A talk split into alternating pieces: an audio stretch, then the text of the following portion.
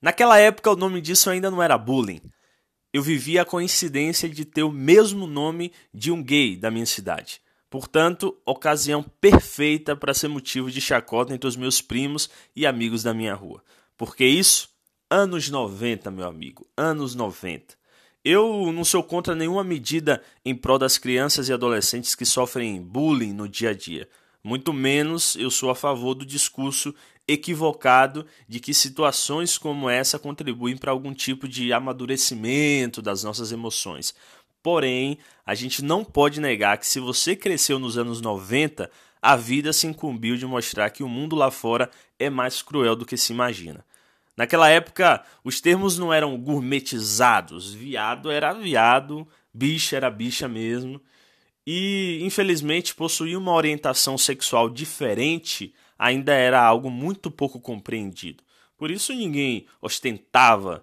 Por isso ter simplesmente o mesmo nome de alguém que se relacionava com pessoas do mesmo sexo era sinônimo de desconforto.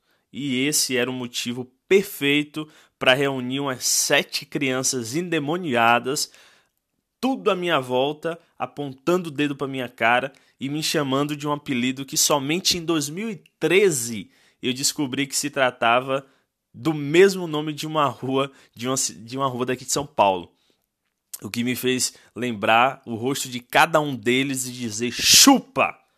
Todo esse tempo e vocês só não tinham acesso ao Google Maps. Sabe qual é o nome dessa rua? Pode deixar que eu conto para vocês no final desse episódio.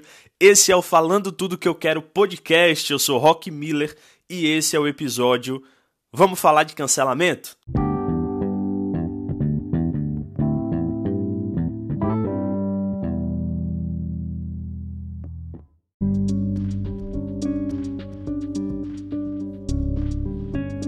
Fala, meus queridos amigos! Vocês estão bem? Sejam muito bem-vindos a mais um episódio. Uh, o último episódio, eu tô dentro do, do prazo aí, hein? Acho que não atrasei tanto, não, um pouquinho só. E foi um episódio diferente, é, foi um novo quadro que a gente lançou, né? Deixa que eu conto. Que vai ser um quadro aí que eu acho que vai acontecer raras vezes, porque eu não tenho nada de interessante para contar para vocês. Mas muito obrigado por se manter aqui é, cada vez mais eu percebo que realmente são pessoas é, não sei quem é, né? Mas é um número específico que vem aqui ouvir e eu fico feliz por isso. Eu gosto da sua companhia. Beleza? Então vamos lá. Hoje eu, eu gostaria de iniciar a construção do, do meu pensamento, do nosso pensamento, partindo do fim. Né? Eu, eu quero começar a partir da conclusão eu vou dizer o que, na minha concepção, representa a definição de cancelamento. É, e, e, depois de dizer, eu imagino que talvez muita gente vai pensar: ih, Rock, viajou, viajou. Mas daí você senta aqui do meu lado e viaja junto comigo, combinado? Pois bem, cancelamento é o maior disfarce que o ser humano encontrou para alimentar sorrateiramente as suas perversidades.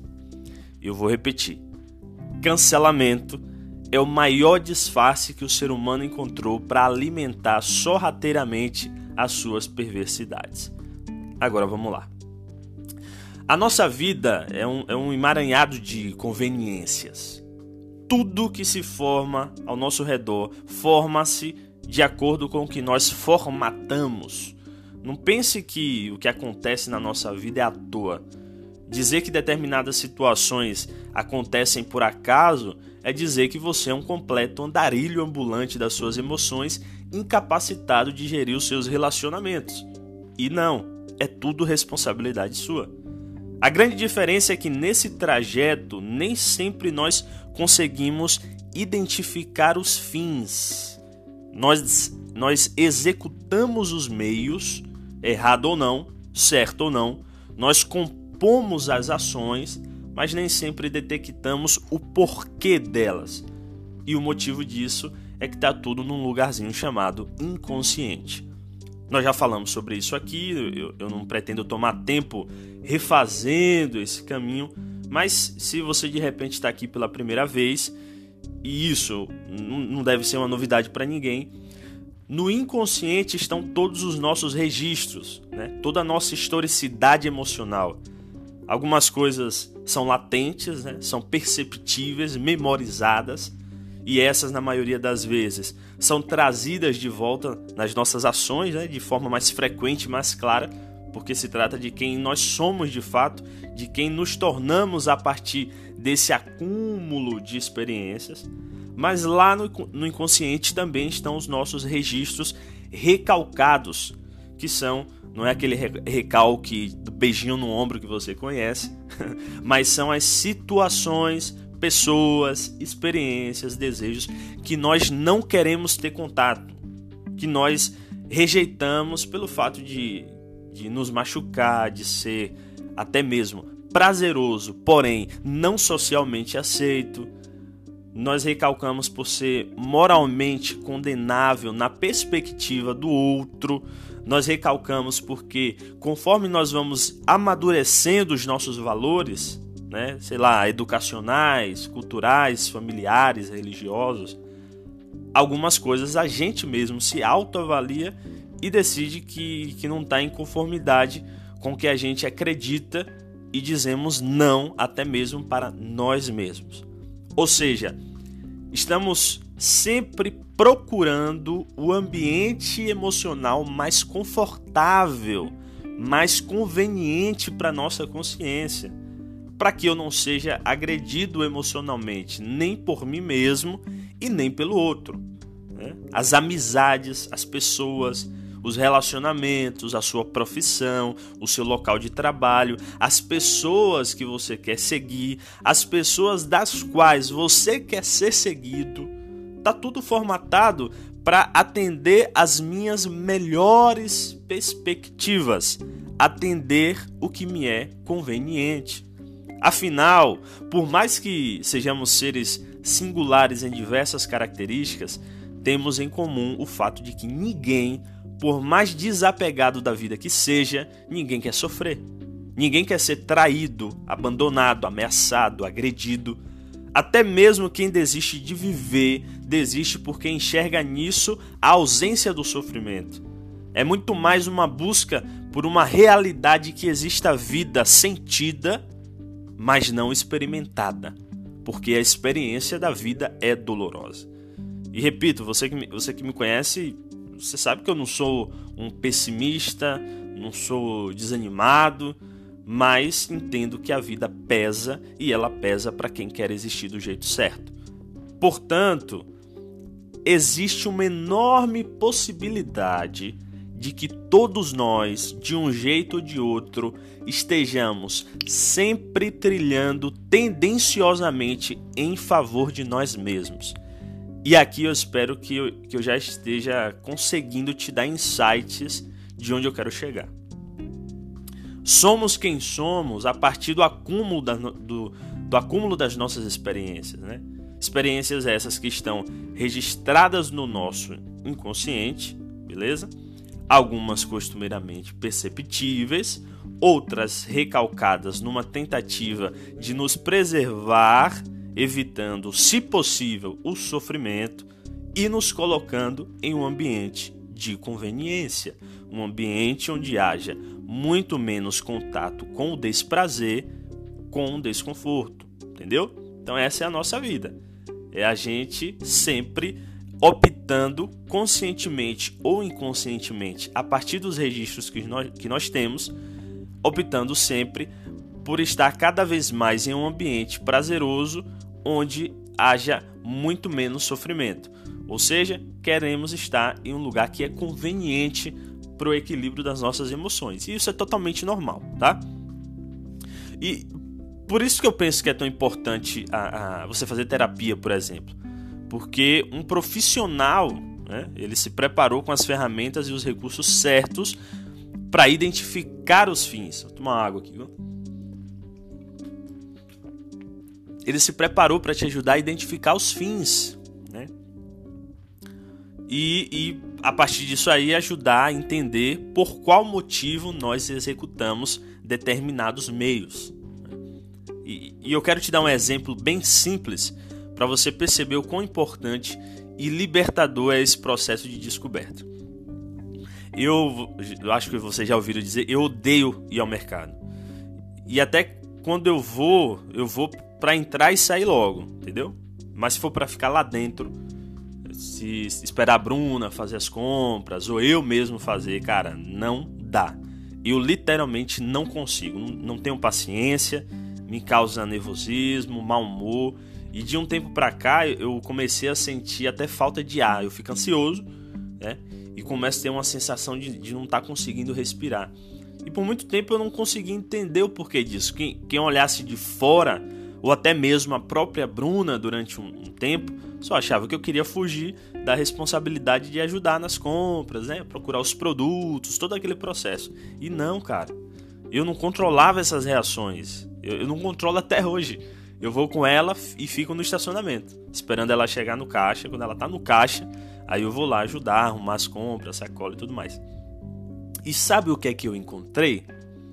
Quando eu era criança, minha mãe me levava em Feira de Santana para alguma consulta médica, por exemplo, e ela aproveitava a oportunidade para fazer a compra do mês. Né? Só que para eu não ficar apressando ela, atrapalhando, coisa de criança, toda criança faz isso, né? quer ir para casa, quer isso, quer aquilo, ela dizia que ia apenas pegar uma carninha. Só que eu acho que ela esperava essa carne vir desde o processo do, do matadouro, porque meu irmão era uma eternidade ali dentro. O que é normal quando é preciso você fazer a compra de, do mês, né? Não é algo rápido. Só que a informação que eu tinha era que seria apenas uma carninha. Daí quando ela sumia, né, nos corredores, eu ficava desesperado mesmo. E lembrar dessa sensação agora chega a me dar uma agonia por dentro. Aí sabe o que eu comecei a fazer para não sentir aquele medo da minha mãe sumir?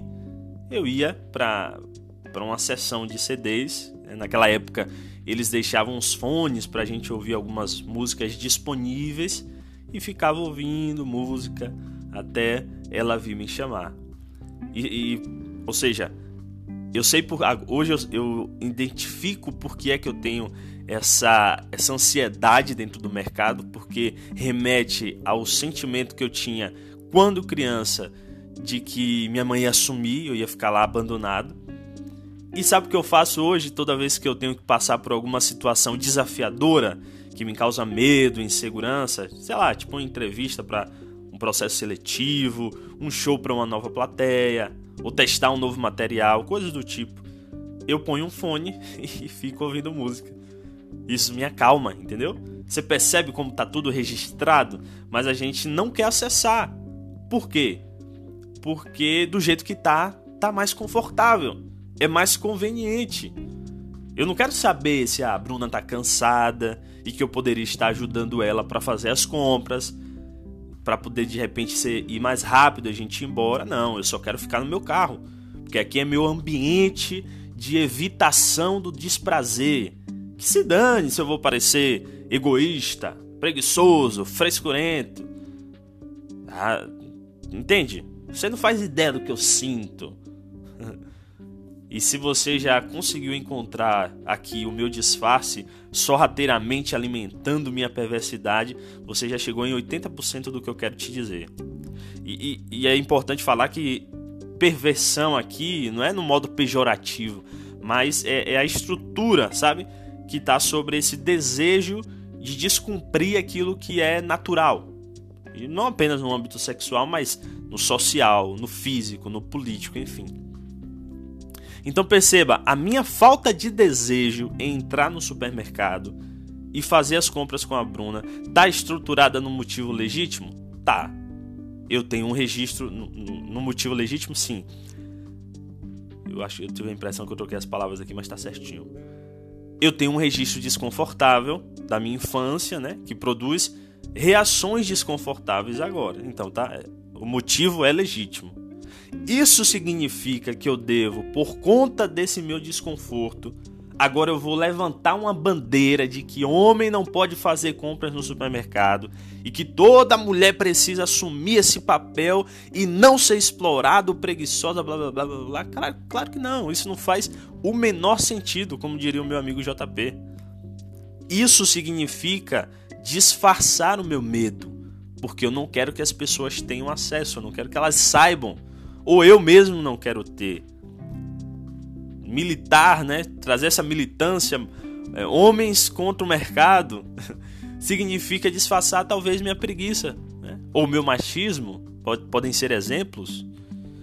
Porque é isso que quem está do lado de lá pode pensar, rapaz, Rock é um folgado, viu?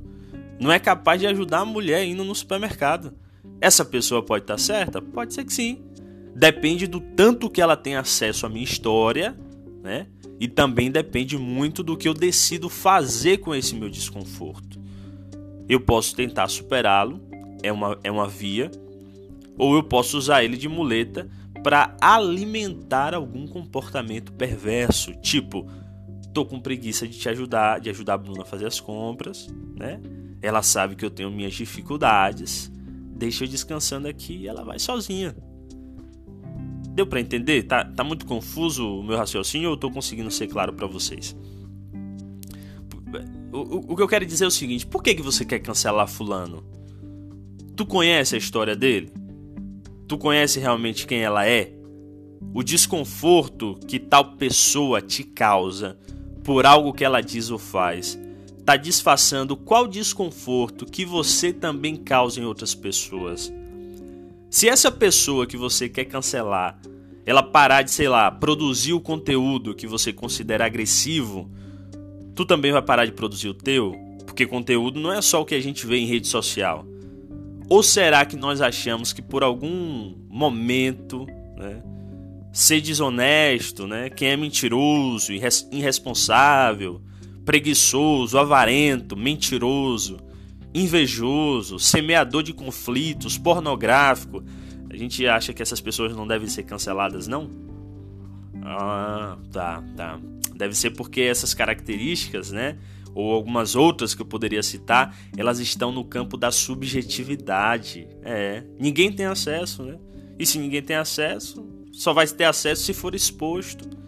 Se ninguém me vê, logo eu posso direcionar as atenções a quem teve a sua merda jogada no ventilador, enquanto as minhas fedem aqui dentro do meu quarto ou debaixo da minha cama. Gente, desculpa, mas eu tenho sérias dificuldades com isso. Eu realmente considero o cancelamento a maior hipocrisia de todos os tempos. E eu não estou dizendo aqui que nós devemos tolerar que o indivíduo se utilize de, de discursos ou ações preconceituosas, agressivas, assediadoras, só porque ontem eu fingi que estava dormindo no busão para não dar lugar no assento preferencial a um senhor de idade e agora eu sou o pior ser humano do mundo e não abro mais a minha boca para falar nada com ninguém. Não. O que eu estou dizendo é: se todos nós começarmos a praticar um exercício de autoanálise, nós vamos perceber que somos tão podres na nossa subjetividade quanto alguém que faz uma piada que você considera preconceituosa no Facebook. Então, eu sempre faço essa pergunta diante de assuntos como esse que nós estamos refletindo aqui. Se as pessoas soubessem quem nós somos de verdade, será que elas continuariam se relacionando conosco? Né? Se alguém descobrisse algo sobre você que só você sabe e até você mesmo luta contra, o que você ia preferir? Ser cancelado ou ter a chance de aprender, mudar entender como ser melhor naquilo. Claro, eu, eu não me refiro aqui ao que está na esfera criminal, né? Se é crime, se é compreendido realmente como tal, a lei cuida, é simples. Mas a justiça virtual das próprias mãos, isso para mim não passa de disfarces para alimentar sorrateiramente as nossas perversidades. É polêmico, eu sei, você pode estar tá aí me questionando, discordando. A intenção é mesmo essa. Mas a pergunta deve, que deve ser feita é: será que essa prática falida do cancelamento, será que minha atitude de repreender o erro do outro não está sendo apenas para fortalecer comportamentos, ambientes, pessoas que me são convenientes? Eu também estou empenhado a ser melhor como ser humano na minha individualidade, na minha subjetividade? Ou eu só quero ficar aqui no meio da minha galerinha que me ama, porque eu penso igualzinho a eles e por isso ninguém aqui simboliza um desconforto, ninguém aqui simboliza uma ameaça para mim, um confronto. Afinal, quem sempre acusa corre sérios riscos de sofrer retaliações, né? Mas se eu tô entre os meus, tá suave. Ninguém aqui vai querer saber se eu gritei com minha mãe hoje, se eu soneguei imposto, se eu menti para não pagar uma dívida. Ninguém aqui vai querer saber se eu agi com falsidade com alguém para conseguir uma promoção na minha empresa. Não, aqui tá todo mundo unido para derrubar tal pessoa que falou tal absurdo no vídeo. Ah, velho. Isso não me desce. Existem egos ocultos nas nossas ações, né? E é isso que faz com que a gente deixe de se perceber. Eu não estou querendo dizer que agora devemos todos consider nos considerar os seres humanos mais depravados da existência. Não. Eu quero apenas propor que, ao invés de duelarmos uns contra os outros, no intuito de destruir a reputação, a representatividade, o ganha-pão e a vida das pessoas, nós possamos dar a elas e a nós mesmos a oportunidade de trilhar um novo caminho né? E não serem apagadas completamente. Como é que está a relação com a sua família? Como é que está o nosso nível de comprometimento com o nosso trabalho? Como anda a nossa hospitalidade? Quem somos nós quando estamos sozinhos? Quais são os desejos dos quais tentamos nos livrar? A gente não precisa ser cancelado por nenhuma dessas questões. A gente precisa apenas de perdão e oportunidade. Perdão para si mesmo, perdão ofertado também a quem me feriu e a possibilidade de restaurar o que ainda não está no lugar certo. Né? Aquelas crianças que apontavam para mim, me chamando de apelido que eu não gostava e corria para casa chorando, hoje são adultos Talvez elas nem se lembrem desse dia, talvez lembrem e se sintam constrangidas pelo que fizeram, talvez digam foi só uma brincadeira. Eu não tenho acesso a quem elas são de verdade. Hoje podem estar sendo pessoas incríveis naquilo que se tornaram. Eu sei quem eu sou e sei o que eu devo fazer para ser alguém melhor. O meu desconforto não me dá direito de cancelar quem hoje tem as atitudes parecidas com essas que tiveram comigo. As consequências legais ou até mesmo da própria vida estão aí para isso. Mas eu tenho a oportunidade de ser alguém que está aqui falando para você sobre como eu enxergo a minha existência a partir daquela experiência e daquela perspectiva. E sabe qual é? Que meu apelido aparece no Google Maps.